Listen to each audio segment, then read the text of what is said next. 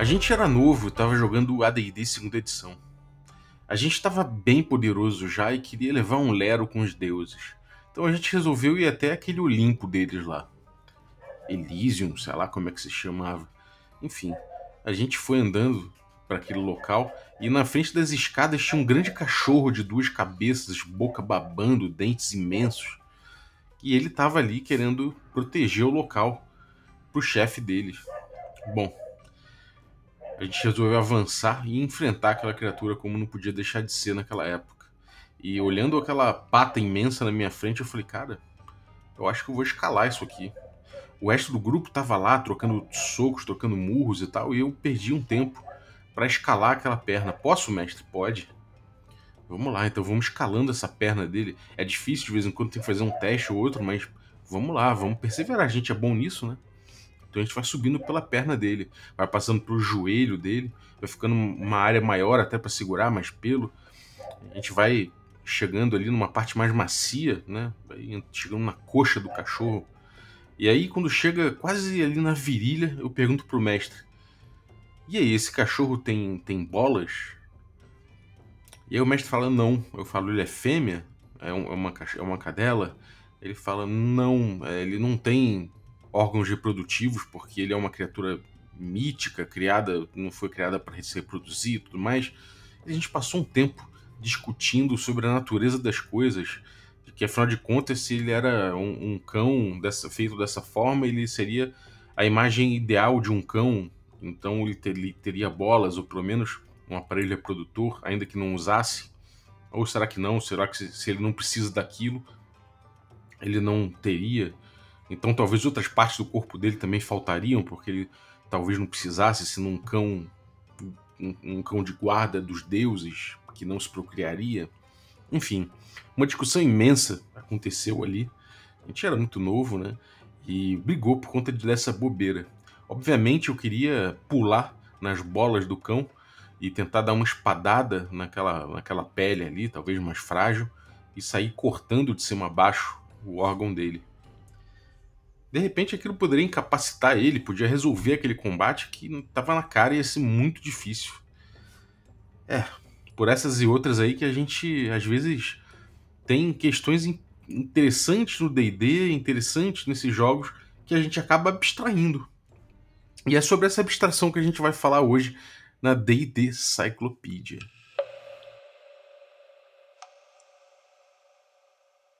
Olha, será que quer café? Café com Café com Dungeon!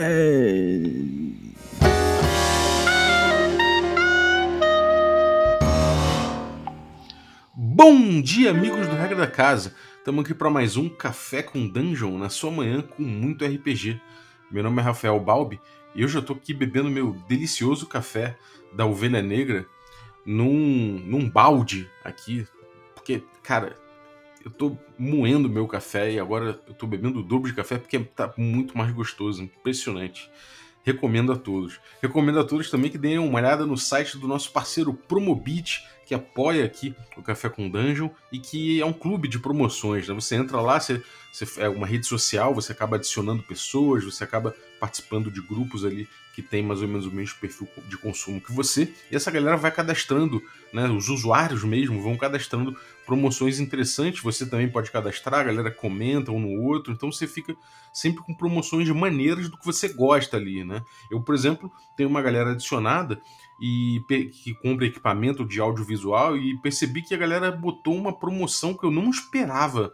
Eles colocaram uma webcam Logitech 920S, né, que é uma Pro Full HD, que é uma câmera que estava no mercado aí muito cara, muito cara. Teve um boom na pandemia no preço, chegou a alcançar R$ 1.200 aí, sei lá. E agora está vendendo aqui em promoção no, no, na, no Promobit por 394. Não é no Promobit, é uma, é uma promoção indicada no Promobit para um usuário. Então você pode ir lá dar uma olhada, conferir. É, e aproveitar essa promoção aí. É por essas e por outras que eu acho que vale a pena você dar uma olhada e conhecer o promobit.com.br. Mas é isso aí.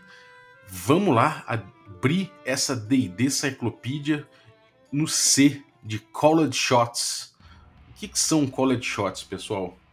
College shots são tiros, né? São, são é, no caso, literalmente falando assim, seriam é, tiros cantados, né? Aquele tiro que você diz onde você vai acertar exatamente. É que nem na sinuca, quando você fala qual a, a, a, caçapa que você vai mirar com a tua bola e você acerta lá, né? O college shot seria um ataque que você diz onde você quer acertar, em vez de fazer um ataque geral, né? A gente já falou isso num episódio recente agora sobre descrever antes ou depois e tudo mais, e a gente viu que, de forma geral, né, a, mecânica de combate do D&D, na forma que ela é escrita, o procedimental dela, leva a gente a primeiro rolar o dado e ver o que, que o dado traz de resultado, e aí a gente descreve narrativamente o resultado que o dado trouxe. Né?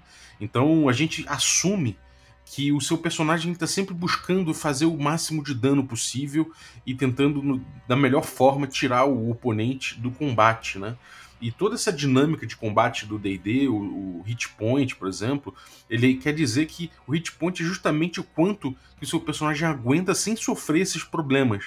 No caso lá da, da bola, do cachorro e tudo mais, que eu, que eu descrevi logo no início, é, já estaria incluído dentro do combate do D&D que um ataque nas bolas do que, que o meu personagem já estaria atacando na, nas bolas do cachorro ou na, nas partes mais frágeis do cachorro para tentar tirar ele de combate. Só que ele, obviamente, tem que ele aguenta de certa forma certas coisas, ele protege as partes vitais dele. Enfim, há uma série de fatores dentro do combate do D&D que são é, encapsulados nessa ideia de um ataque, né? De um ataque do seu, do, da sua capacidade de ataque contra a classe de armadura do alvo. Essas são as ferramentas e é isso que elas descrevem, né? O hit point descreve a chance de aguentar punição de, e de, e de é, suportar ali o massacre, né? o ataque, o, o ímpeto do adversário em tentar te ferir, tentar te tirar de combate. E é isso que a gente tem ali. A gente tem D&D, na fórmula D&D, uma grande abstração. Mas se isso acontece, de certa forma, né, se isso já está embutido, não teria muito porquê descrever que eu estou tentando subir na perna do cachorro é, gigante, né, gastando alguns, algumas rodadas para isso e tudo mais. Será que eu precisaria então, se tudo vai se, limita, se, se resumir a um ataque de um D20 contra um alvo específico que não muda, né, é, a não ser por certas circunstâncias, por exemplo, uma vantagem, uma desvantagem, eu, eu o que? Eu faria de repente um ataque com vantagem, né? Se, se eu escalasse as pernas dele para não, não falar, cara, não é, nem adianta você, você é, escalar as pernas do cão, é melhor você jogar um D20. Bom, se a gente quer aproveitar que o jogador está descrevendo né, e está tentando trazer essa solução para o jogo, que é escalar a perna do, do da criatura para tentar encontrar uma parte mais frágil para fazer o ataque e tudo mais, a gente poderia recompensar de repente, né? Essa, é, é, essa empreitada aí, né? O cara foi lá, assumiu certos riscos e tal. A gente poderia fazer um ataque com vantagem de repente, porque afinal de contas ele se colocou ali num local onde ele vai poder atacar com mais tranquilidade. Beleza, isso é uma coisa simples na teoria, mas quando a gente começa a perceber que eventualmente a gente pode ter outras condições e a gente pode ter outros reflexos no jogo quando a gente começa a adotar esse tipo de solução, a gente começa a perceber certos conflitos entre justamente essa intenção de você descrever previamente, de você tentar é, estabelecer ali uma relação mais, mais direta né, entre, entre, a, entre o que você quer e o combate, e essa noção mais abstrata do combate, de que o round de combate é uma troca de golpes, é um, é um estudo ali no, do combate, né, são os oponentes se estudando e se testando e, e, se atacando mutuamente numa série de golpes, né, em vez de ser uma, uma estocada só necessariamente, né, que é a ideia do combate do D&D. Então, bom, a gente, a gente pode fazer uma análise aqui dessa coisa dos college shots, né? A gente tem no D&D antigo, né, até com regras que, que o Arneson usava bastante em Blackmore e tudo mais, a gente tem regras muito específicas, né? O D&D, logo no início dele, ele já comportava a ideia de, de, certos, é, de certos compartimentos no, no combate, né? Você tinha ali, de repente, até possibilidade de usar hit points para parte do corpo, armaduras específicas para parte do corpo, né? Isso aparece no, na, no, nos textos né, do D&D antigo né, e na, na, nos textos periféricos também. A gente vê isso aparecendo no Blackmore e outras coisas assim. Então a gente percebe que existia desde sempre essa, essa, essa tensão entre fazer essa rolagem ampla ou fazer uma rolagem, quer dizer, fazer essa rolagem que abstrai tudo, ou fazer uma rolagem baseada em descrições mais, mais, mais claras, né? Ainda assim, no D&D antigo era muito fácil a gente adotar esse tipo de solução porque o sistema era mais modular, né? E de certa forma a gente tinha mais facilmente adotado a filosofia das regras como ferramentas. Com o tempo passando, a gente começa a ver que o, o sistema foi se especializando, né? Ele foi se, se especializando em cima de uma filosofia de jogo. E essa filosofia de jogo é justamente essa, de abstrair um pouco mais o combate, de rolar primeiro, de escrever depois e tudo mais. A gente vê algumas regras opcionais no AD&D sobre, é, sobre college shots, né? É, normalmente eles colocam ali um... Se você quer acertar a mão, se quer acertar a cabeça, eles colocam um, um, um bônus na classe de armadura do alvo, né? E aí você pode é, tentar, enfim, é, é, trazer reflexos descritivos para aquilo. Ah, se dá um, um, ataque na cabeça, se dá um ataque na mão. Mas, de certa forma, a, a ideia geral é que o, ata o ataque o, o, ataque direcionado, né, por assim dizer, ele não, não dava dano extra, né? Ele era uma coisa mais feita para você tentar tirar, é, sei lá, alguma coisa da mão do sujeito, de repente capacitar uma parte, mas aí dependia muito do mestre trazer isso, né, em vez de necessariamente ficar refletindo isso no dano, que é uma coisa curiosa. De certa forma, parece que era uma, uma regra opcional e já era uma coisa que estava querendo se deixar de lado, né? Uma coisa que foi ficando, e, e de fato foi ficando cada vez mais de lado, conforme o D&D foi se tornando mais esse jogo que, que tem uma mecânica central, né, de, de, se basear em teste de atributo, até o ataque é um reflexo do da ideia de teste de atributo, e, e, e, isso é uma coisa já condensada, ele condensa em si muitas ideias né, de, de combate. E a gente tem uns problemas que emergem disso, né? Então, porque a gente, quando começa a, a, a, Se a gente não consegue abandonar, né? Se narrativamente aparece de forma natural algumas necessidades de college shots, porque os jogadores acabam descrevendo como eu quis, obviamente, acertar lá o, o, as bolas do cachorro, ou como alguém pode de repente falar, cara, se eu acertar no olho do cara, eu cego ele, né? Esse tipo de coisa aparece normalmente e em aparecendo a gente acaba conflitando um pouquinho com essa ideia que a gente tem do D&D um pouco mais para frente. Não é sempre que a gente vai conseguir chegar e, racion e, e racionalizar tranquilamente que se eu subir a perna do cachorro, pular na bola dele e fizer um ataque, eu posso ganhar uma vantagem nesse ataque, porque afinal de contas eu assumi um pouco mais de risco, passei um pouco mais de tempo ali trabalhando naquele ataque e tudo mais. Então vamos começar a entender é, mais ou menos aqui o, o, o, que, que é, o, como é que a gente pode botar na prática né, esse college shot, essa, essa coisa aí. Isso tem muito a ver também com um, uma live que a gente fez no YouTube do Regra da Casa recentemente, é, que a gente falou sobre é, Combat Fu. Né? E Combat Fu é uma técnica de você pegar o, o, o procedimento de combate do D&D, despir ele de regras, né, utilizar aquilo como ferramenta e fazer com e abrir, né, essa caixa de ferramentas em todo o combate para ver como o combate pode refletir 100% a narrativa, né, em vez, em vez da, da, da, do sistema pautar a narrativa, a narrativa pauta o sistema. E aí muita gente veio perguntar como poderia fazer isso na quinta edição. Então vamos começar a dar uma olhada na, na esfera prática aqui do, do College Shots, né? Do, do, do, que, que é o College Shots no D&D, que eu acho que é uma coisa importante para a gente começar a trabalhar em cima, né? Lembrando que também, para os assinantes aí, lembrando que hoje a gente, é, a gente vai ter uh, o nosso workshop de, Rex, de, de, de Combat Full, então esperem aí que em breve vocês vão receber um PDFzinho aí antes da sessão para gente, a gente ver isso. Então, uh, hoje, 20 horas, a gente tem nossa nossa, nossa sessãozinha, nosso, nosso workshop de combate full com os assinantes. Bom, mas vamos lá. É, a gente tem algumas, algumas questões que, que, que bagunçam um pouco a nossa cabeça quando a gente perde essa abstração do combate do D&D. Né? Se a gente deixa de lado toda essa abstração que o combate do D&D acabou buscando, né? de que, que, a gente abordou aqui, a gente começa a especificar, né? a gente começa a trazer a narrativa mais para o jogo em primeiro lugar. E quando a gente faz isso no D&D, no, no D&D a gente está pensando em algumas questões. Partes diferentes do corpo, por exemplo, né, elas podem ter proteções diferentes. No caso, as bolas do cachorro, elas eram partes é, desprotegidas do cachorro. Não tinha, ele, não, ele não teria é, o couro mais grosso dele ali. De repente, dragões, por exemplo, podem ter partes mais frágeis debaixo das escamas, né? Parte que, que a escama não cobre, né? Ou uma pessoa, né? Um, um, um, humano que tem uma armadura, de repente ele só tem armadura no, no, peitoral, de repente uma armadura no ombro, como um gladiador. E aí tem outras partes do corpo que ficam expostas, né?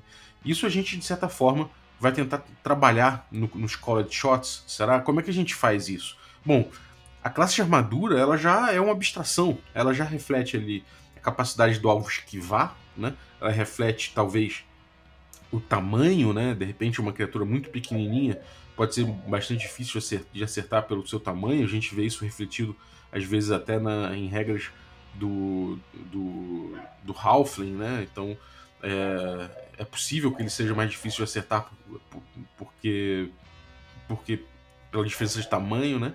A gente tem aí também uma questão de armadura influenciando, a dificuldade do acerto, do, da penetração do golpe. Enfim, a gente tem vários conceitos aí sendo condensados na ideia de classe de armadura. Quando a gente faz um ataque, um college shot, né, de repente no, no braço desprotegido de alguém que está de armadura, a gente vai fazer o quê? A gente vai falar, bom, já que você está tentando acertar o braço do cara, eu vou desconsiderar a armadura, porque não tem armadura no braço. Beleza, então classe de armadura, é, a classe de armadura do cara é 10. Beleza. Só que é o braço, o braço é menor. E aí, como é que você vai fazer? Então, então você começa a entrar, né? Você começa a especificar, esmiuçar esse cálculo da, da classe de armadura e fica um pouco difícil até porque você começa a ter que, ter que trabalhar com uma noção de simulação, né? Ao mesmo tempo com uma simulação de jogo, né? De entender como é o reflexo dessa dificuldade que você vai arbitrar no jogo, né? E começa a ter toda uma, uma problemática aí, né? Trazendo que quando você quebra essa abstração. Outra coisa interessante, né, é que a gente tem aí, tipo, sei lá, é, a questão do dano, né? Beleza, o, o dano no, no se, eu acertar o, o lá o, o, saco do cachorro, né? Pô, isso aí pode dar um dano, um, um, dano específico, pode de repente dar uma dor específica, né? E, mas, pô, pode não ser uma parte vital de repente, né? Pode viver sem as bolas. Por outro lado, se eu acertasse a cabeça de, de um, de um kobold, né? Kobold é foda porque kobold só aguenta um golpe mesmo. Mas, sei lá, a gente tá falando de um, sei lá, de um, de um zumbi de repente, né? O zumbi é um clássico. Você acerta a cabeça, você, você resolve o zumbi. É, se você ficar dando, é, sei lá, flechadas no corpo, de repente ele passa mais tempo porque não tá enfim, não tá desabilitando ele. Você quer ir lá na cabeça dele. Tem certas áreas do corpo humano também que dão mais, são mais vitais do que outras, né? Então, como é que isso, isso, refletiria no, no, no, dano, né? Se eu acertar a cabeça de alguém, eu tenho mais dano? Eu dou mais dano a essa pessoa? Eu tenho dano dobrado? Eu tenho. É, o que acontece, né? Além da questão narrativa, né? Obviamente, se eu acerto a cabeça, o cara, o cara pode ficar tonto, se eu acerto o olho, ele pode ficar cego, se eu acerto a mão, ele pode perder é, uma arma que ele esteja segurando. Enfim, a gente, quando, quando a gente quebra, essa abstração fica um pouco mais difícil da gente resolver. Hey, hey, salve, dona Lagartixa! É hoje que vamos saquear aquele mago velho da torre voadora? Olha, eu já peguei poção pra voar, já peguei poção pra curar. Mas não dá não, bacalhau tá louco. E qual foi, dona Lagartixa? Vai amarelar? Não é isso, meu filho. Mas chega lá, vai acontecer que nem das outras vezes. Aquele velho maluco joga uma areia preta no grupo e todo mundo cai dormindo. Rancatoco ficou por lá, a pobre da mudinha ficou por lá, a Silvia Jurubeba só faltou roncar. Dá pra gente não, bacalhau? Então segura essa! Que poção é essa? Não é poção, é um frasco com o novo café coral da Ovelha Negra Cafés. Cada um toma duas doses e pronto. Imunidade a sono instantânea. A gente invade, ignora o velho da torre e resgata a espada cantante, pega o baú cheio de ouro e depois a gente volta para dormir em paz quando baixar a bola. Nossa, e que cheirinho gostoso é esse? Você não tá entendendo, dona Lagartixa, esse café é delicioso. Já pedi até uma carga nova para a próxima caravana, mas dá para pedir pela internet também. www.ovelhanegracafés.com.br. Aí você usa o cupom regra da casa 5, tudo maiúsculo, pra dizer pra eles que o velho Balbec te mandou. E aí se você for da guilda ainda, troca uma ideia com ele que ele te consegue 10% de desconto no pedido. É, então partiu torre voadora, bacalhau. Simbora, dona lagartixa!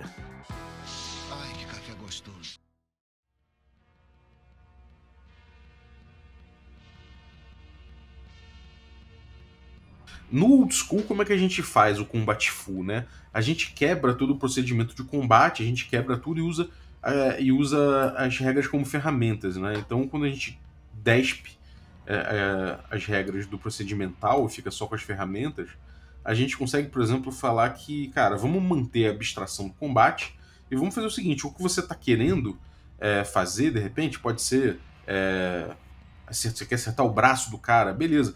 Cara, eu vou- vamos fazer o seguinte: eu não, vou, eu não vou levar em conta todas essas coisas, né? Eu, eu não vou ficar fazendo o cálculo esmiuçado da sua classe de armadura, da, qual seria a classe de armadura do braço. Não, não é isso que eu vou fazer. Eu vou fazer o seguinte: eu vou qualificar a rolagem do, do D20 e vou dizer que, bom, se você, vo- você faz seu ataque, se você acertar, você acertou o, o sujeito. Se você quer acertar especificamente o braço, né? Você precisa só, é, é, sei lá, além de ter acertado ele, você precisa tirar, sei lá, 16 ou mais no dado, né? Eu poderia falar que no no D&D quinta edição que seria um crítico. Você precisa é, acertar com, com uma com um range de crítico aí você conseguiria de repente fazer esse fazer esse teu esse teu ataque aí acertar onde você quer, né?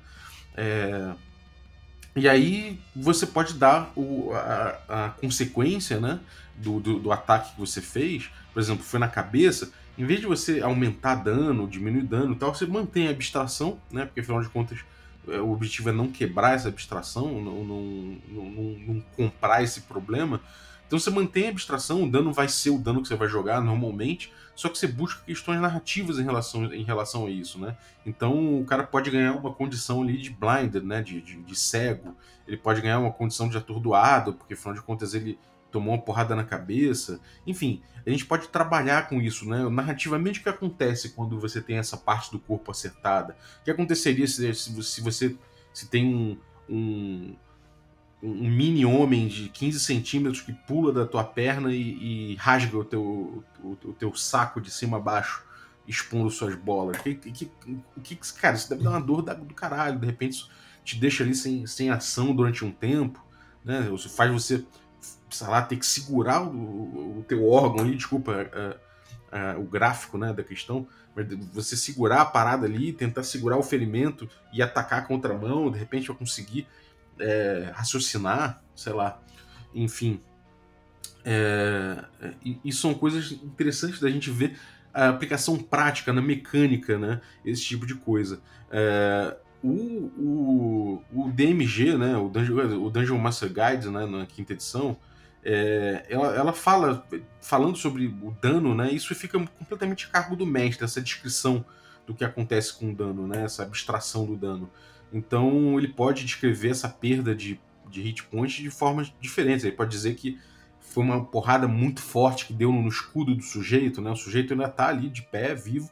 Só que, porra, foi uma porrada forte no escudo, o cara sentiu a porrada, né? Tipo, não é porque você defendeu que, você precisa sangrar, né? Às vezes uma porrada no teu escudo muito bem dada, que, que, tipo, fez você ir pra trás, não sei o quê, pode representar o que que é esse dano, né? É, você pode, de repente, ficar um tempão ali tomando punição, não necessariamente na, na, na- na tua cara, no teu corpo, mas na tua armadura, no- enfim, é, perdendo, perdendo, perdendo teu posicionamento, ficando mais difícil ali, porque você tá mais cansado. Enfim, o hit point, ele reflete isso tudo, né? E o mestre que tem capacidade de falar sobre isso. O Colored Shots, né, quando a gente usa o Colored Shots no D&D quinta edição, uma forma da gente trabalhar legal isso é que a gente pode de- deixar um pouco que a descrição do jogador paute mais que, que é essa, essa perda de hit points, né? Então seria um trade-off, né? Seria uma questão de tipo, cara, beleza, você não ganha o seu, os hit points da parada, quer dizer, você não ganha mais dano, mas você tem mais controle descritivo, né? Você tem mais controle narrativo dividido aqui porque você conseguiu isso com o teu dado. Então, não somente, sabe, essa coisa de beleza, você matou o Goblin, agora descreva como você matou. Isso você consegue ampliar isso para dentro do combate, né? Mesmo na quinta edição. É... Enfim, é, a gente não tem exatamente é, um, um college shots, né? Perfeitamente falando, é, na quinta edição, mas a gente pode começar a trabalhar as coisas dessa forma. É, a gente tem dois feats, porém, né, que, que falam, que, que acabam versando sobre coisas que é, talvez sejam pontos a se evitar nos college shots, né? E essas, é, esses feats, né, essas, essas características aí são importantes da gente ter em mente, porque se a gente começa a adotar certas soluções, a gente pode prejudicar algumas opções de jogo na quinta edição, coisa que no old school não tem, né? Então a gente não precisa ter esse medo de usar, de usar esses recursos no D&D no D&D antigo, mas no D&D quinta edição é uma coisa importante da gente levar em conta. Por exemplo, a gente tem aí o Sharpshooter e o Great Weapon Master, né, que são feats que, que permitem o cara, uh, o cara uh, uh, assumir uma penalidade no ataque para ter mais dano, né? É, também a gente tem ali o Battle Master, né, o, um dos tipos de fighter, de guerreiro, que tem certas manobras né, que, que permitem ele ter ali alguns efeitos especiais com mais dano. Né? Então, a gente é, é importante quando você estiver trabalhando essas coisas, você não entre nessa seara, que você não entre em conflito com, essa, com esse tipo de mecânica, né? com, esse, com, com essas soluções que o jogo já traz embutidas em opções de personagens. Se você quer trabalhar o, esse tipo de solução de, de, de college shots, e até de soluções de combate full no seu jogo de AD&D, de D&D quinta edição, é importante que você não esbarre nessas outras, nessas outras mecânicas que o jogo já traz. Porque, pô, vamos supor que você tem um Battle Master no seu grupo, né, um mestre da guerra, e e, pô, cara, esse cara vai. Esse cara, tudo bem, não precisa ficar chateado diretamente, falar, pô, eu quero ir embora, tô chateado. Não é exatamente isso. Mas é inegável que, há um, que, que o, a escolha dele foi prejudicada a partir do momento que ele investiu num tipo de personagem que é especialista nesse tipo de coisa, mas qualquer outro personagem pode fazer, né? Então isso aí, de certa forma, desprestigia a opção do jogador por esse personagem. Isso é uma coisa que a gente tem que evitar de todas as formas num jogo com as características do D&D quinta edição, né? É... Enfim, a gente tem algumas questões aí também né, é, mecânicas, né, práticas aí do, dos college shots no D&D quinta edição em relação a, em relação ao ataque que você faz e como você pode refletir é, essa, essa, essa qualificação do dado, né? Muita gente vai ser inclinada a fazer o college shots e falar, cara, eu vou abstrair da seguinte forma. Eu quero acertar o braço de alguém que tá de armadura, só que essa armadura do cara é só no peito, então o braço é mais desprotegido, mas enfim, para evitar fazer esses cálculos todos, a gente faz uma abstração aqui. O D&D tem uma abstração que é muito famosa, tá cada vez mais na moda, não, não foi ele que inventou, mas ele implementou para todo com, com muito sucesso, que é a, a, tal da vantagem e desvantagem. Então talvez você queira dizer, cara, se eu fizer um ataque com desvantagem no braço do sujeito, né, tentando acertar o braço do sujeito, de repente eu consigo efeitos que é tipo, sei lá, decepar o braço do cara, de repente, é, ou de repente é, fazer com que o cara não consiga mais utilizar aquele braço pelo combate, né? Como é que a gente pode fazer? Bom, a gente tem um espaço de. Quais são os espaços de design que a gente tem na quinta edição para trabalhar é, esse tipo de coisa, né? É, bom, é, a coisa da desvantagem é, ela é complicada, mas a gente pode resolver, né? Qual a complicação da desvantagem? A desvantagem ela tem uma, uma, uma questão que é a seguinte: se você, por exemplo, está lutando é, já cego, você, você, sei lá, você, está com os olhos vendados porque isso aí foi o, foi o desafio que Deus, que algum Deus deu a você, que você tem que derrotar uma criatura de olhos vendados. Ou você está lutando com um, um, sei lá, uma criatura que se você olhar para ela, você vira pedra. Então você tem que lutar de olhos vendados. Beleza, isso aí já te dá desvantagem. A partir do momento que você tem desvantagem, as desvantagens não acumulam, né? Você não tem como ter duas desvantagens. Você não vai jogar mais dados e para piorar a sua, a sua situação. Na regra não tem isso. Então o que, que você faz? Você é, você, a partir do momento que você tem desvantagem no, na parada, você vai, obviamente, tentar fazer um college shot, né? Se, se você permitir que o college shot sempre é, represente uma desvantagem. porque afinal de contas você não tem nada a perder. Você vai continuar jogando com desvantagem. Se você acertar, der sorte acertar, você ainda tem um acerto qualificado, né? Com um efeito narrativo e tudo mais. Então, isso é uma coisa complicada. Isso é uma coisa que é importante a gente evitar. A gente tem duas formas de fazer isso. Eu acho imediatamente pensando agora. Uma delas seria a gente, a gente não permitir que alguém que já tenha desvantagem faça um college shot, seja qual, qual for, né? Qual, qualquer motivo, né? Então, beleza, você tá. E tudo bem, isso, isso cerceia certas narrativas, né? É, por exemplo, se eu tivesse com, com uma certa desvantagem de. É, sei lá, eu tô. Alguma, alguma condição ali me deixou extremamente fraco, fatigado, mas ainda assim eu quero é, fazer o meu tiro de arco e flecha no olho do inimigo. Por que eu não poderia? Seria.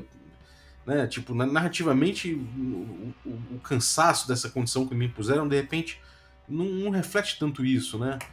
Hum, então, pô, seria legal poder, mesmo cansado, tentar aquele último tiro, é, pô, que, sabe, que poderia de repente salvar minha pele se eu acertasse, ainda que eu assumisse uma dificuldade maior.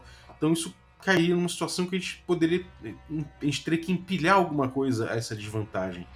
E aí, beleza, você pode, de repente, é, buscar ali penalidade na rolagem, né?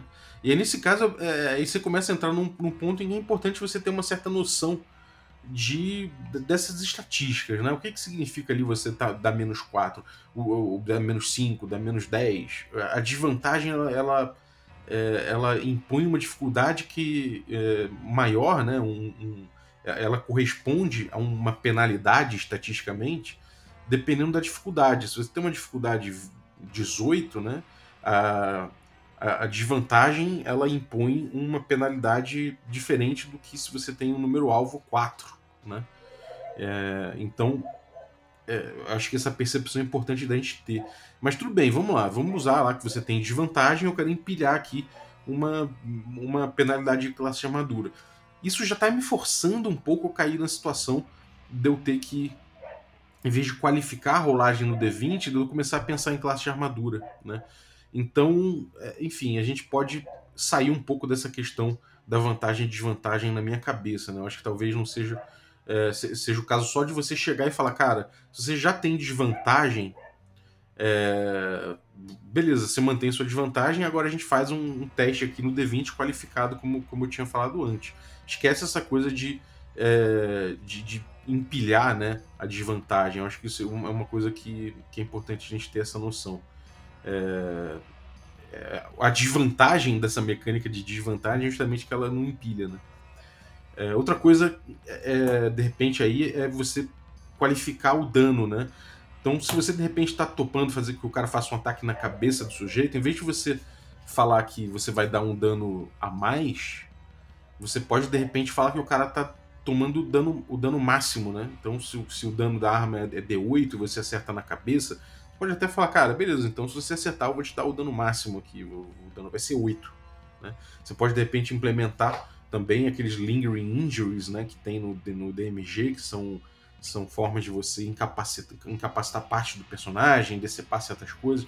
Você pode jogar um pouco de bola com isso, né? Eu acho que é uma coisa importante, de repente, você trabalhar. É... Enfim, tem outras questões que você pode usar, de repente. Você pode pedir saving throws, né? pode falar que se o cara. Se você acerta o braço do cara, o cara pode fazer um save throw de constituição para ver se, se o braço dele continua ali, se, se, se, resistiu, ou se foi decepado, sei lá, se você quiser botar bem gritty, né? Se você não quiser, de repente só fala que o, save, que o cara faz, faz esse save throw, se ele falhar, ele não consegue mais usar esse, esse braço no combate, né? É... Enfim, você pode dizer também que um ponto de inspiração pode ser gastado para o cara acertar um college shots, isso pode ser uma coisa interessante. Né? E aí acaba que esse, esse, esse ponto de inspiração ele tem quase ali uma função de também de, de dividir o controle narrativo durante o combate. Né? Isso pode ser uma coisa interessante. Você não vai ter um dano extra, você não vai ter nada demais, mas você pode de repente maximizar esse dano. É, eu acho que essa solução de maximizar dano, inclusive, é boa é, para não entrar em conflito com outros feats né, e, e outras soluções de sistema e não inflacionar também, né? Eu acho que é sempre melhor você qualificar rolagens em vez de inflacioná-las. Então acho que esse tipo de coisa é interessante, né? E você, você ir trabalhando dessa forma. e, e, e gastar e, e, dar, um, dar mais uma, um significado, né, mais uma utilidade importante para um eventual gasto de ponto de de né, ponto de inspiração que é tão xoxo né, na quinta edição. É, enfim, você pode é, você, você pode também de repente pensar né, em outras situações aqui é, a partir dos, dos tipos de soluções que, que o D&D traz, né? A gente tem as regras de desarmar, né? É, no, no, DMG, então, pô, acho que de repente é legal dar uma olhada na regra de desarmar, é legal de a gente de repente dar uma regra, uma olhada nos trip attacks, né, do, do Battle Master, pra gente ver é, como é que isso se reflete, é bom dar uma olhada também nas condições, porque de repente um, um ataque, um, um Call Shots pode acabar trazendo uma condição, né? Isso é uma coisa interessante, a gente trazer condições é, em vez de qualificar, o, em vez de aumentar o dano, inflacionar o dano, inflacionar as coisas, a gente qualifica, né? Então a gente traz aí de repente algumas condições que você pode utilizar ali é, implementando depois do call, do call de shots, né? É, você pode beneficiar de repente quem tem o sharpshooter, né? O great weapon master, de repente você pode é, ajudar, é, sei lá, de repente permitir que eles tenham, é, que, que, eles façam quality shots de uma forma mais simples do que os outros personagens, enfim. Aí uma coisa que vai depender muito das suas house rules, das suas soluções, né? Eu vou trazer também uma coisa que eu queria trazer aqui para pro, esse para esse programa aqui, para esse para essa edição, é uma solução que eu vi aqui num blog chamado Wildbots 3D, né? Que são os College Shots, que ele, que ele botou como regra opcional, que é como uma das é, principais regras opcionais que ele gosta aqui. E aí. É, ele, bom, ele tá uma introdução aqui, né? Ele fala que.